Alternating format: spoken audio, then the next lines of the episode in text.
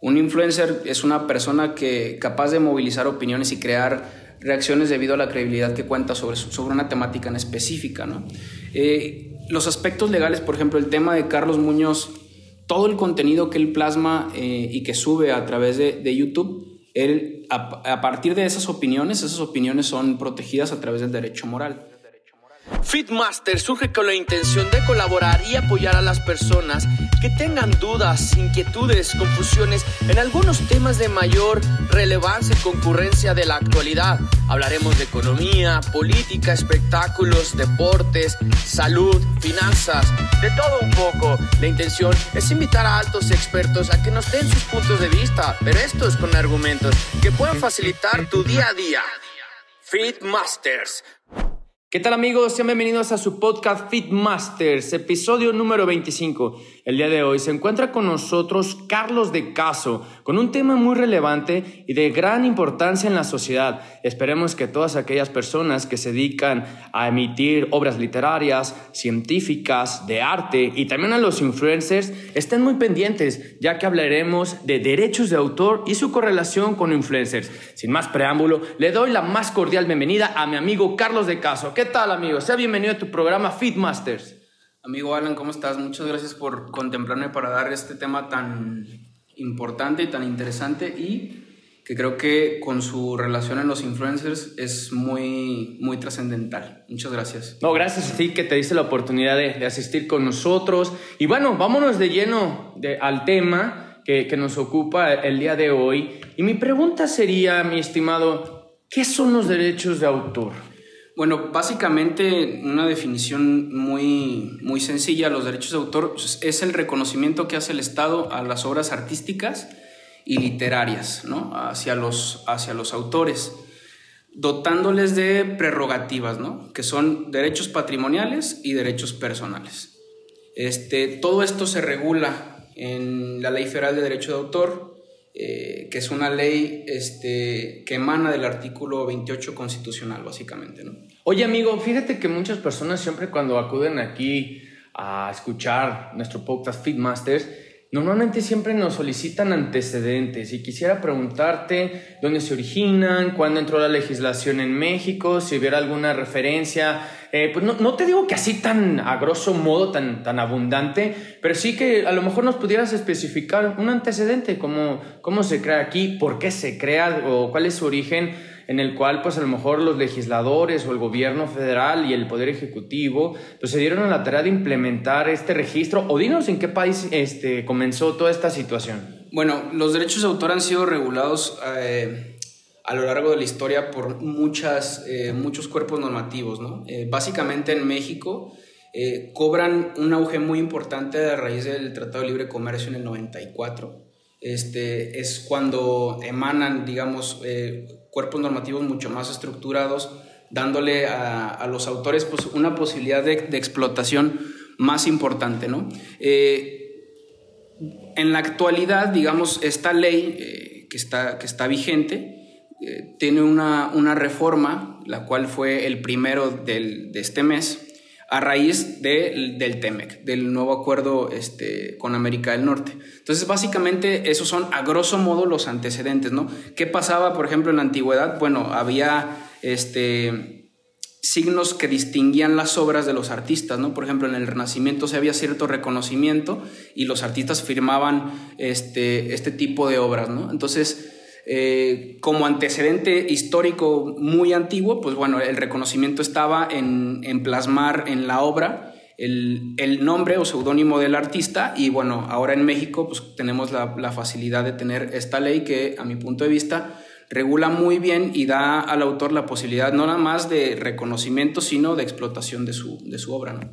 Oye, amigo, por ejemplo, a mí se me viene ahorita la cabeza y, a mí me gusta siempre hacerle preguntas a, a los invitados conforme ejemplos. Y yo quisiera adentrarme un poquito más en el pasado y quisiera preguntarse si, por ejemplo, hay, un, hay una periodicidad eh, que marca la ley. O sea, ¿cuántos años me, me, protege la ley esta obra, ya sea literaria, científica, artística? O sea, ¿cuál es su, su, su periodo? Bueno, es, es muy importante diferenciar, estimado Alan, que el derecho de autor regula dos tipos de derechos. El derecho moral que ese es perpetuo, y el derecho patrimonial. El derecho moral es perpetuo y irrenunciable para el autor. Este es básicamente el hecho de que se le reconozca que es el creador de una obra y que esa obra tiene, eh, digamos, ciertas características. El derecho patrimonial sí tiene una vigencia. Esa vigencia es la vida del autor y 100 años más, 100 años posteriores a su muerte, ¿no?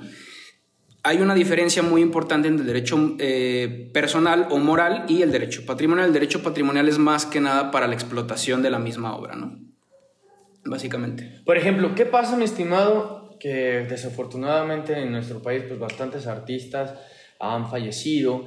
Entonces, ahorita mencionabas que en la cuestión del derecho patrimonial son 100 años después de la muerte del autor. Correcto. Entonces, amigo, ¿qué es lo que sucede con, con esos 100 años cuando ya, por ejemplo, fallece el autor cuando quedaban o restaban a lo mejor 40, 50 años para hacer uso de, de ¿cómo se le puede decir? ¿Regalías? Sí, sí, sí, de las regalías, de los, de los, licenciamientos y demás. Por ejemplo, el caso de Juan Gabriel, okay, ¿no? Por poner un caso en específico, él creó muchas, muchas obras este, eh, de música, ¿no? Este, canciones y demás, ¿no? Juan Gabriel eh, o cualquier artista en particular tiene causavientes de esos derechos, porque son derechos patrimoniales, son hereditarios. Entonces, entran dentro de una masa hereditaria en el caso de que el autor haya fallecido y no haya dejado este, beneficiarios, y esos beneficiarios son los que, además de tener la, la, posibilidad de recibir regalías, van a tener la posibilidad de licenciar y otorgar este, otro tipo de contratos a personas para la explotación de estas obras. ¿no? Entonces, eh, ¿Qué pasa después de esos 100 años? Eh, las obras pasan a dominio público. Es decir, cualquier persona puede utilizarlos siempre y cuando respetando los derechos morales. Eso, eso es siempre. ¿Y cómo respetar un derecho moral? Pues bueno, respetando el origen de la obra y cómo fue concebida, ¿no? Y dándole el crédito al autor que la, que la escribió o que la plasmó en un lienzo, por llamarlo así, ¿no? Entonces, el derecho patrimonial eh, para ser un poquito más concretos con, con la pregunta, este, tiene causavientes eh, previamente estipulados por el autor o este, a través de un, de un juicio sucesorio eh, se pueden eh, determinar quiénes son los causavientes de los derechos y ellos pueden explotar la, la obra. Fíjate que estuvo a punto de decirte, que, que bueno que lo mencionaste antes de, de tu conocimiento, bueno, compartir tu conocimiento, en el sentido de que sí te iba a preguntar, ¿hasta qué grado de parentesco eh, las personas son sujetos a ser sus causavientes, pero ya cuando mencionaste que era juicio sucesorio, me imagino que ya se establece con las normas del Código Civil. Es correcto, correcto. Ok, entonces en este caso, para todos los que nos están oyendo, los causavientes, si nos pasamos al Código Civil, eh, pueden ser sujetos de herencia o de derecho sucesorio hasta el cuarto grado. ¿Ok? Entonces eso lo dejamos ya como una acotación extra de aquí de, de mi estimado Carlos. Ok, entonces, por ejemplo, ¿qué pasa entonces si hoy día, digo, con toda esta vanguardia modernismo que estamos viviendo en el siglo XXI, ¿cómo pudiera yo, por ejemplo, registrar una pintura, a lo mejor una escultura, incluso este, producciones de cinematografía, documentales? O sea, si quisiera que nos pudieras platicar un poquito, por ejemplo, cómo hacer un registro en cuanto a las artes, ¿no? O sea, que, que sí vayamos este, haciendo detenimiento de cada una de las vertientes que establece el registro de derechos de autor. Claro, amigo. Mira, te comento brevemente cuáles son las obras que la Ley Federal de Derecho de Autor sí reconoce como obras artísticas y literarias, ¿no? Es obviamente las obras literarias, música con o sin letra, dramática, danza, pinturas, este, escultórica, caricatura, arquitectónica, cinematográfica, cinematográfica, perdón, y demás obras audiovisuales, programas de radio televisión, programas de cómputo y fotografía. Esas son las que sí reconoce la Ley Federal de Derecho de Autor. Es bien interesante. ¿Qué pasa si nosotros somos autores de una de estas obras que acabo este, de enunciar? No necesitamos una inscripción para que ese derecho no, no lo adjudiquen. Es decir, no, no necesitamos inscribirlo para que no lo reconozca. Okay. El simplemente hecho de poner la obra o la pintura eh, en, un, en un bien, es decir, yo tengo una idea y la plasmo en un lienzo, a partir de que yo la plasmé, ya tiene un derecho. Y yo ya tengo derechos sobre esa obra. O sea, por ejemplo, amigo, es importante por eso poner siempre un decir, por ejemplo, cuando Leonardo da Vinci este, realizó la Mona Lisa, cuando le puso by da Vinci, eso ya simplemente por el hecho de, de, como de poner ese sello distintivo, ya la, la ley de derechos de autor reconoce o, o cómo es más específicamente. Sí, e inclusive si no lo hubiera firmado. ¿En serio? Inclusive si no lo hubiera firmado. ¿Por qué? Porque esa obra ya era de un autor. ¿Y cómo ya acreditamos que era de Da Vinci? Eh, ahí fue con, eso fue con el signo distintivo. Ahí con la firma ya acreditábamos que era de él, ¿no? Pero una obra en la actualidad se reconoce desde que está plasmada, independientemente si el autor es reconocido, anónimo o es un seudónimo. El derecho moral se reconoce. ¿Qué va a pasar si queremos nosotros como autores eh, explotar nuestro derecho patrimonial? Por eso era importante diferenciar los dos derechos, el derecho moral y el derecho patrimonial. Pues si, queremos explotar el derecho patrimonial, lo más conveniente sería inscribir la obra. La obra propiamente no se registra, el término es, este, es distinto, pero básicamente es lo, que se hace. Se inscribe la obra este, ante el indautor eh, y bueno, se reconoce el derecho patrimonial del autor y a partir de ahí ya empezarían a correr, digamos, los plazos, ¿no? Es decir, el indautor tenía, tendría conocimiento de quién es el autor, ¿no? Eh, previa, este, después de que muera el autor, pues bueno, los causavientes tendrían que informar de, esta situación al indautor y el indautor empezaría a correr los términos para la, explotación del derecho patrimonial.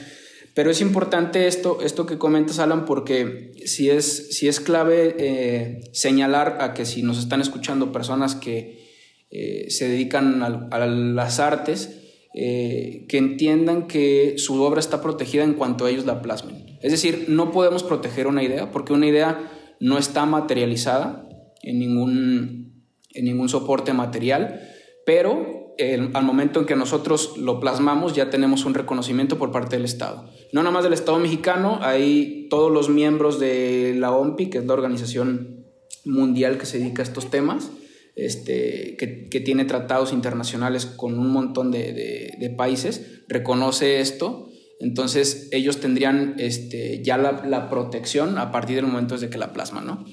Oye, amigo, por ejemplo, yo tengo una duda. ¿Qué sucede entonces también, por ejemplo, con las cuestiones científicas? Y sí quisiera mencionarlo. Y, bueno, antes de eso quisiera hacer una, una acotación o un paréntesis Indautor es el Instituto Nacional de Derechos de Autor, ¿verdad? Es correcto. OMPI, Organización Mundial de Propiedad Industrial. Es correcto. Ok, sí, para que la gente este, tenga mayor este, envergadura de, que, perdón, que perdón que te interrumpa, también tiene injerencia en derechos de autor. Perfecto. O sea, atiende las dos, los dos aspectos, ¿no? El tema intelectual y el tema industrial, ¿no? Ok, perfecto.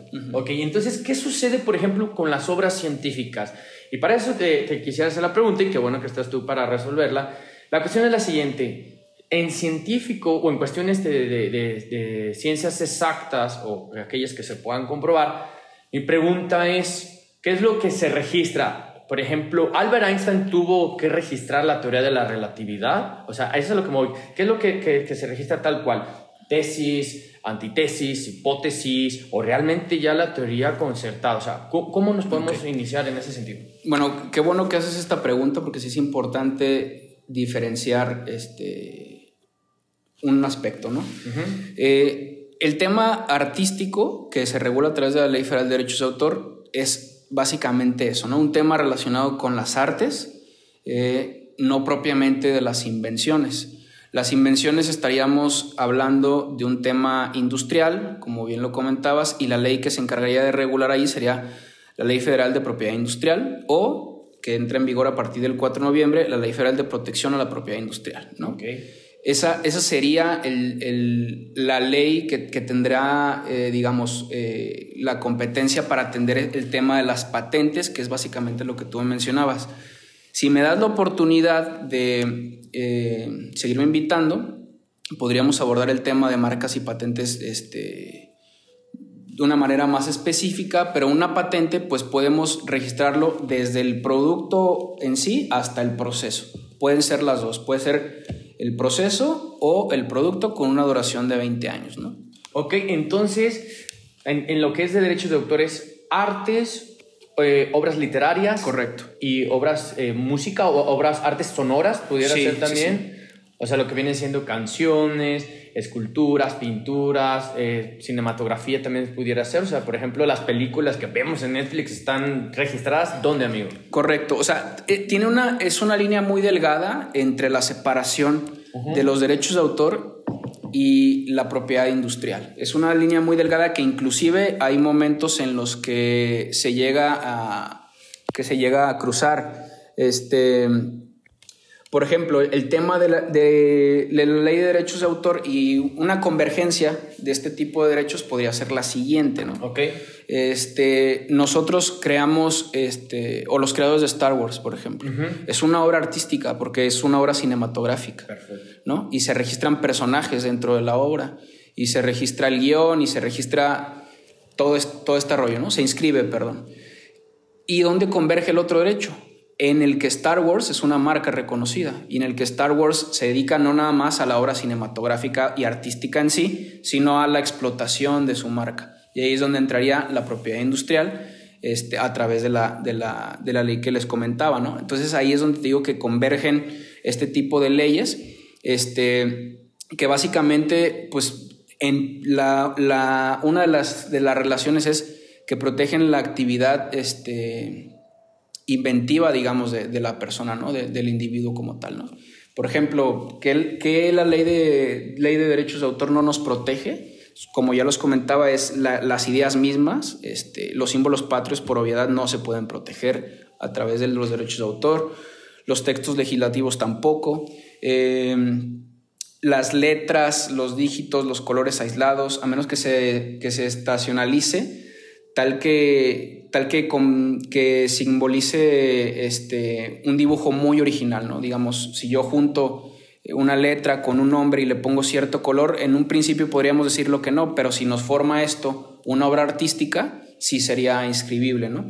Eh, los nombres y títulos o frases aisladas no, porque eso sería más bien un tema de marcas, ¿no? Entonces estos son aspectos que la Ley Federal de Derechos de Autor no toca, pero sí toca eh, la ley de propiedad industrial. Oye, amigo, te voy a hacer una pregunta que hace mucho tiempo, en lo sucesivo, en lo particular, eh, yo siempre, pues como que sí le quise buscar como su investigación. ¿Qué fue lo que pasó en un momento determinado y quisiera que, que nos lo respondieran en cuestión práctica?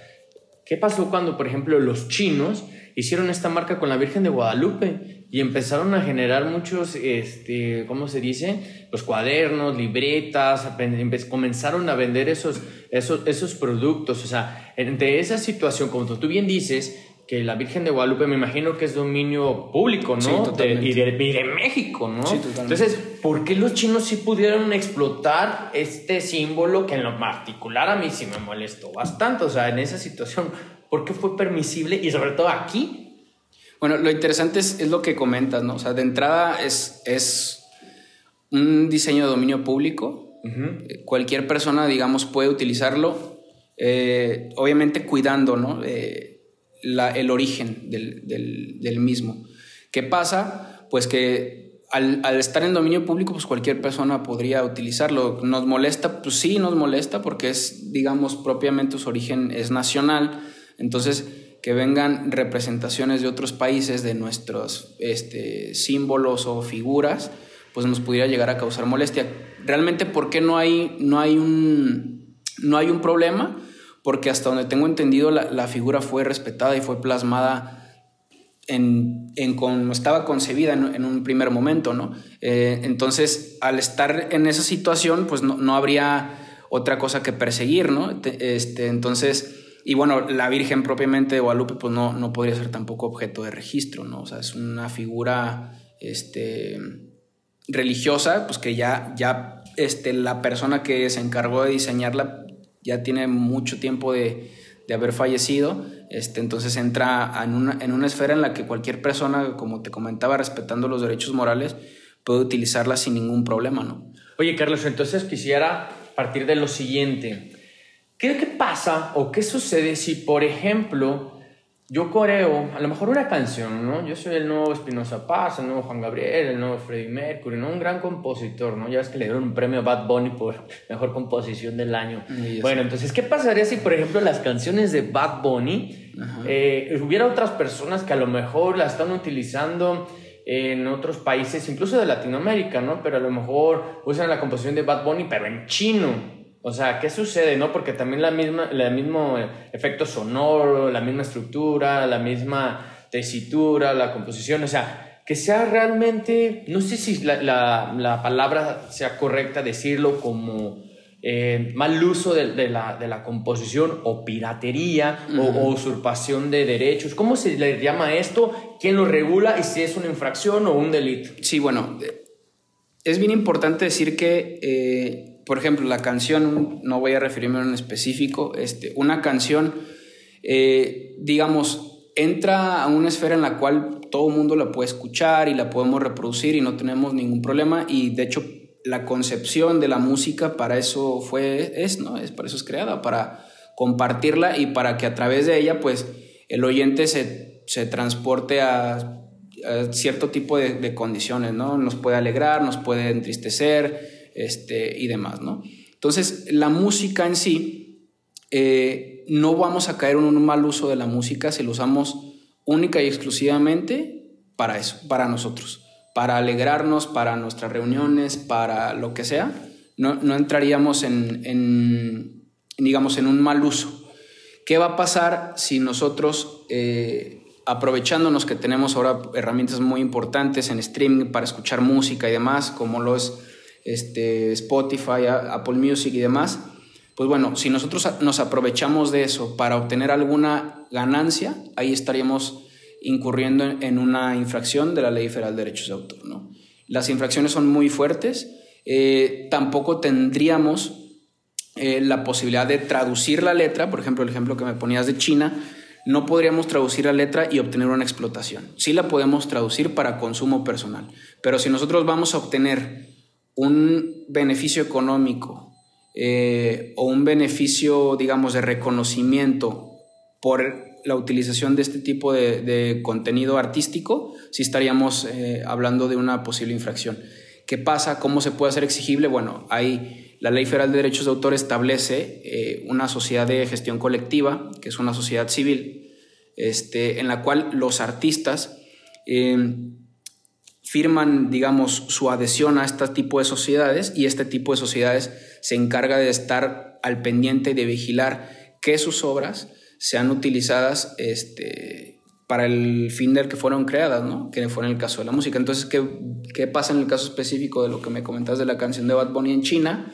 Pues bueno, que él tendría, este, su disquera tendría que estar este, añadida, digamos, una sociedad de gestión colectiva y esta sociedad de gestión colectiva haría la reclamación pertinente a la persona que estaba haciendo mal uso de, la canción, ¿no? O que la estaba explotando, ¿no? Que, si me lo permites, es algo muy común, por ejemplo, en temas de YouTube, ¿no? En temas de YouTube, eh, la gente sube eh, canciones, sube videos de conciertos y resulta que fue un concierto espectacular de Guns N' Roses y están tocando, no sé, November Rain y llueve y es una imagen mágica y maravilloso el, el, video que sacó una persona que pagó por su, su entrada y lo sube a YouTube. Puede tener ese video más de 20 millones de vistas, pero eso no le implica que le vaya a generar un ingreso. No, lo, no puede obtener un ingreso por eso. Eso fue para consumo únicamente personal, ¿no? Wow. ¿Existen delitos? Sí, existen una serie de delitos que están obviamente tipificados en el, Código Penal Federal. Este, por comentarte alguno, eh, las penas son de seis meses hasta eh, seis años de prisión y de 300 a 3 mil días de multa. Al que especule como, no sé si tú recuerdas, Alan, que en la primaria o en la secundaria, si estuviste en en escuela pública nos daban copias. libros, libros este, gratuitos. Si nosotros, si yo saco copias de esos libros y se los empiezo a vender a los padres de familia, yo estaría incurriendo en este tipo de delitos. Entonces, hay delitos obviamente de copia, el tema de la piratería también que es muy penado, ese es inclusive a 20 años de prisión. ¿no? Oye amigo, por ejemplo, una pregunta, y eso a mí me pasó este, pues en, el, en los, ahora sí que en los años que, que, fui estudiante, y, y, por ejemplo, antes de, pasar al siguiente tema que es correlacionado a nuestro podcast, que es el de influencer, sí quisiera cerrar con lo siguiente. ¿Qué es lo que pasa? Que, por ejemplo, muchas instituciones públicas, privadas, por ejemplo, cuando muchos de nosotros estamos realizando nuestra licenciatura, maestría, incluso doctorado, ¿por qué nos dicen que si vamos a citar a lo mejor la opinión, expresión, ley, teoría, etcétera, de, de algún otro, de alguna otra persona, eh, es importante nosotros ponerle su referencia bibliográfica o, más bien este, de dónde sacamos esa fuente. ¿Por qué? ¿Por qué es necesario esto? Es que con eso estás dando el reconocimiento del derecho moral del autor de, de la obra a la que estás citando, ¿no? Y de esta manera no podrías encuadrar en un supuesto de plagio, uh -huh. por llamarlo así, ¿no? La, el derecho patrimonial tiene algunos limitantes, dentro de los cuales es, es ese, ¿no? Si nosotros estamos elaborando un texto y citamos eh, algún autor este, que sea de nuestro interés y nos apoya nuestro trabajo, no estaríamos incurriendo en ningún, en ningún este, inconveniente, ni ninguna sanción, ni ningún delito, porque estamos reconociendo el derecho moral del autor. ¿no? También en el caso este, de un libro, por ejemplo, si nosotros vemos, vamos a una librería, suele pasar, hay libros que es muy difícil de conseguir. ¿Y qué pasa si, si en la librería están ofreciendo servicio de copias? Y nosotros sacamos una copia de ese libro y nos lo quedamos para nuestro uso personal, tampoco estaríamos incurriendo en una sanción, ni mucho menos.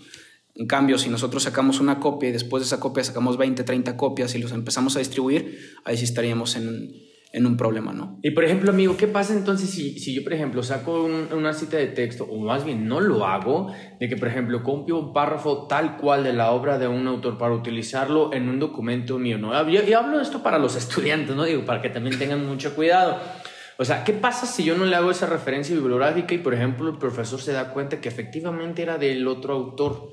¿Se considera plagio? ¿Yo pudiera caer en una infracción o una irresponsabilidad por no citar al autor? O sea, digo, lo, lo plasmo tal cual como si hubiera sido mi idea. Sí, eh, ahí sí estaríamos hablando de un apoderamiento de una idea que no es propia. Ok. Sí estarías, sí estarías incurriendo en una posible sanción. O sea, me reprobaría para empezar el profesor. Probablemente sí te reprobaría, que sería el menor de los problemas. O Ok. sea, porque ya Wow. podría, podría llegar el tema más lejos, ¿no? Y aparte que tu, tu, tu, profesional, tu profesionalidad, digamos, por, por decirlo así, de, como alumno, pues se vería por los suelos. Este, y podrías este, ser objeto de alguna sanción a través del indautor que está capacitado para imponer este tipo de, de sanciones, ¿no? Pues ya lo oyeron, chavos, no plagien, hagan sus ideas aunque les cueste mucho trabajo. Y si algo, lo que más les sugiero es que realmente citen ese, ese texto o ese párrafo, esa idea de las personas con las cuales están este, apoyando respecto al trabajo académico estudiantil que están realizando. Pero bueno, amigo, tenemos otro tema muy interesante que es muy a, a, aislado, bueno, perdón, que es más bien muy cercano a, a, los derechos de autor y es algo que todos los días vemos en TikTok, en Instagram, en Facebook, incluso en YouTube. Y estos son los influencers cómo están relacionados, por ejemplo, todas esas creaciones o todos esos videos que, que, realmente suben a la web o a estos portales de, de, de, aplicaciones, estas personas, cómo pueden proteger, por ejemplo, el hecho de que, bueno, vamos a poner a alguien que es muy común en este podcast y lo mencionamos mucho, que es Carlos Muñoz. Él cómo puede proteger el hecho de que, mira, te vendo tal, tal proyecto a tal precio y emprendedor y te paso los tres tips para que puedas arrancar tu negocio o te doy estos cinco beneficios para que tú puedas mejorar tu, tu empresa. O sea, como por ejemplo Carlos Muñoz, incluso Daniel Hatt, que es muy popular hoy día, eh, con todas estas enseñanzas morales, de costumbres, apegados a la buena moral, a la buena sociedad. ¿Cómo pueden hacer ellos, ellos dos, por ejemplo, el hecho de proteger todo, todos los comentarios que realizan? ¿O ya se considera como bien público? Bueno, es, es muy importante que lo toques. Creo que en, en, esta es un modelo de negocio bastante novedoso el tema de los influencers y el tema de los representantes de marca, que no es lo mismo. Un influencer es una persona que capaz de movilizar opiniones y crear reacciones debido a la credibilidad que cuenta sobre, sobre una temática en específica. Eh, los aspectos legales, por ejemplo, el tema de Carlos Muñoz, todo el contenido que él plasma eh, y que sube a través de, de YouTube, él, a, partir de esas opiniones, esas opiniones son protegidas a través del derecho moral. ¿Cuál es la línea en la cual ya puede explotar, digamos, este, y a través de su imagen? Eh, no, nosotros no podríamos representar, agarrar una idea de Carlos Muñoz, crear un video de YouTube vestirnos similar a Carlos Muñoz y subirlo. De que podemos, podemos, pero él tendría bastantes herramientas para poder pedirle inclusive a YouTube que baje ese tipo de contenido, ¿no? Porque ese contenido fue protegido a través de, en cuanto él lo concibió y en cuanto él lo grabó y en cuanto él lo puso a disposición del público, ¿no? Eh, ahí ya estaba protegido. Entonces, ¿qué hace aparte, eh, o qué hace Carlos Muñoz o qué hace Daniel Aviv? Pues registrarse como una marca, que ahí ya entra ya el tema de la propiedad industrial, registrarse como una marca y ellos son los únicos exclusivas personas que pueden hacer uso tanto de su nombre como de su imagen, ¿no? Eh, es importante eh, también determinar que en el tema de los influencers, pues no pueden, pueden subir básicamente todo, ¿no? Pero el, el criterio importante es cómo monetizar, cómo hacer que tu video te genere dinero, ¿no? Y para que tu video te genere dinero es no utilizar derechos de autor a los cuales no tengas derecho a usar. Si nosotros vemos eh, los videos de Daniel Aviv o los videos de Carlos Muñoz, el contenido que ellos suben es original. Ellos no piratean absolutamente nada. Las ideas de Carlos Muñoz son ideas originarias que él tiene a partir de literatura que él leyó o lo que haya estudiado y, Daniel, y también Daniel Aviv. En ningún momento vemos una canción, este, no sé, de, de algún artista o de algún grupo musical en sus videos, porque ellos cuidan mucho ese aspecto y eso tiene que ser importante también para la gente que se quiera dedicar a eso, ¿no? Que es respetar el, tema de los derechos de autor. ¿Qué pasa si nosotros subimos, este, antes de subir este, este podcast, eh, nosotros lo, lo, vamos a, subir a YouTube y ponemos de fondo una canción de Bob Marley, por ejemplo? YouTube inmediatamente te va a mandar un aviso de que ese, ese video no se puede monetizar o inclusive te lo puede, te lo puede llegar a, a bajar, ¿no? Eso es muy controversial porque mucha gente manifiesta y, tiene su razón en sí de que, bueno, están atentando contra su libertad de expresión y el libre desarrollo de las ideas. Yo no lo veo tan así. Yo creo que el autor tiene derecho y nosotros, si queremos subir un video y sabemos cuál es la idea principal de nuestro video, si es eh, digamos, obtener un lucro, pues no tendríamos el derecho de usarlo, ¿no? Entonces, básicamente, eso es lo que ellos tienen que tomar en cuenta y si, y si lo vemos en, los videos que ellos suben son totalmente originales, no, no hay ninguna violación a los derechos de autor, ¿no? Oye, amigo, ¿y qué pasa, por ejemplo, cuando en las películas, bueno, me dejaste pensando, ¿qué pasa en las películas cuando, por ejemplo, pasan el hecho de que, no sé, va el príncipe a rescatar a la, a la princesa y ponen una canción de Queen o de Bon Jovi, donde Aerosmith, o sea, ahí simplemente se puede, siempre y cuando no sea para monetizar o cómo? ¿Cómo está el hecho de que muchas películas usan canciones que ya están registradas? No, ellos propiamente tuvieron que obtener un, licenciamiento. Ok. Tuvieron que obtener un licenciamiento. Sí puedes utilizar, digamos, si tú tuvieras un programa de noticias, pudieras utilizar ciertos aspectos eh, que saquen las televisoras de la noticia y podrías pasar un fragmento y dar tu opinión. Y no estarías incurriendo en ninguna sanción. Pero en el caso de una película, sí, hay un licenciamiento este, en el cual les da el derecho a utilizar la canción en determinado momento, porque la película en sí pues tiene un, fin lucrativo, ¿no? A final de cuentas es, si es una representación artística, sí, sí lo es, pero tal vez la industria del cine pues genera muchísimos recursos y pues su finalidad es explotarla, ¿no? Entonces el hecho de que sea licenciamiento, yo tendría que darle ciertas regalías al autor de esa canción. Es correcto, se, se establece una regalía este, determinada, esos tipos de contratos los regula igual la, la propia ley que, que hoy tocamos una regalía determinada por cierto tiempo determinado. Es decir, tú no puedes utilizar ese, ese licenciamiento para siempre. Es, si es para la finalidad del, del, rodaje de la película, hasta que termine la película lo puedes usar. Después ya no. Oye, por ejemplo, ¿qué pasa y, y, en la cuestión de que, por ejemplo, si Daniel Aviv o Carlos Muñoz no han registrado su marca personal como tal, el hecho de que, por ejemplo, lo puedan subir así a YouTube, ¿es posible? O sea, es decir, la ley los protege aunque no haya un registro previo, aunque se acredite mediante esos videos el, la del derecho moral. El tema de la marca este, sí sería distinto. El, ellos tendrían la posibilidad de, acreditar si, digamos, un vivo se quiere adelantar y registrar su nombre o su marca. Ellos tendrían... Eh, digamos, la, ventaja de que su contenido tiene mucho tiempo. Entonces ellos utilizaron la marca sin registro durante mucho tiempo. Si me permitas, invitarme a una, una, segunda plática, con mucho gusto tocamos el tema de las marcas, pero este, digamos, el derecho moral está reconocido en cuanto a la forma en la que él plasmó el video, en cuanto a la forma que es disruptiva y, muy confrontante de cómo manifiestan sus ideas, eso está protegido. La marca en sí, el logotipo, eh, ese todavía no. Ese sí tiene un registro aparte, pero sí tienen manera de, digamos, de acreditar que ellos tuvieron un uso anterior de esa marca.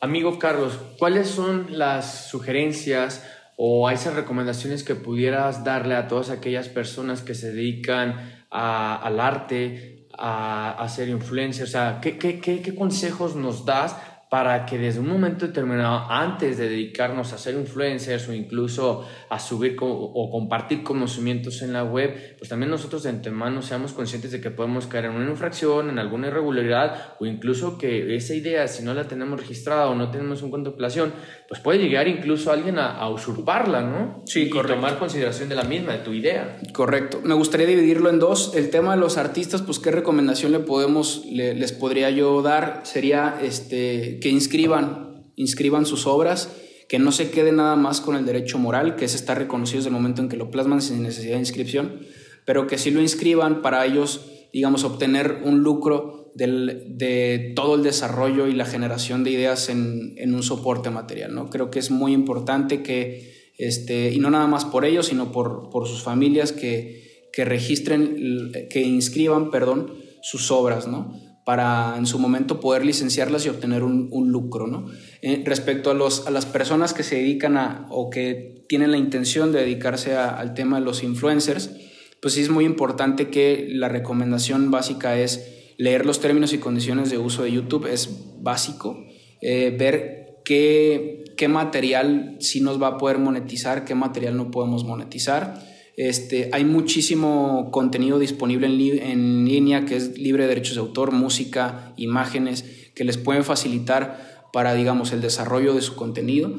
Y tener bien claro que, eh, que lo que es legal en la calle no es legal tampoco online. O sea, ser conscientes de que no podemos usar algo que no, nos, que no, no tenemos derecho para usarlo y entender eh, cuándo es para un uso personal y cuándo es para un uso, digamos, de obtener una ganancia lucrativa. ¿no? Básicamente, eso serían este, las, las recomendaciones que yo les haría. Carlos, por último, tus redes sociales, ¿dónde te encontramos? Tu página web, de dónde podemos este, solicitar de tus servicios en dado caso de que nuestra gente de Feedmaster o todos nuestros oyentes quieran registrar sus obras. Muy bien. Eh, nuestro correo electrónico es contacto.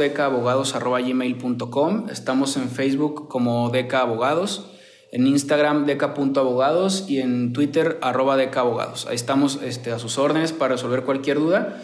Y pues muchísimas gracias por la invitación, amigo. Carlos, muchísimas gracias, pero antes de terminar y despedirte, quisiera decirte que me gustaría que nos compartieras una cita más para poder realizar el programa de marcas y patentes. Creo que viene muy de la mano con el registro de derechos de autor, son, son, muy similares y se tocó el tema dos veces, entonces es importante que por favor nos abras un espacio en tu agenda y que pudiéramos compartir de tu experiencia y conocimientos en, en un podcast que incluso pudiera ser este, con, con un poquito de, de, inmediatez, o sea, obviamente atendiéndonos a tu, a tu agenda, ¿no? Sin más preámbulo y terminar el programa, quisiera darte las gracias, mi amigo, y decirte que esta es tu casa y que con gusto nos escuchen aquí en Feedmasters. Muchas gracias, amigo, y con mucho gusto nos, me comprometo a a la brevedad sacar el otro podcast de marcas y patentes y más ahorita en el tema del COVID-19 que una patente eh, de una vacuna, digamos, contra el COVID-19 puede llegar a obtener un lucro muy, muy importante.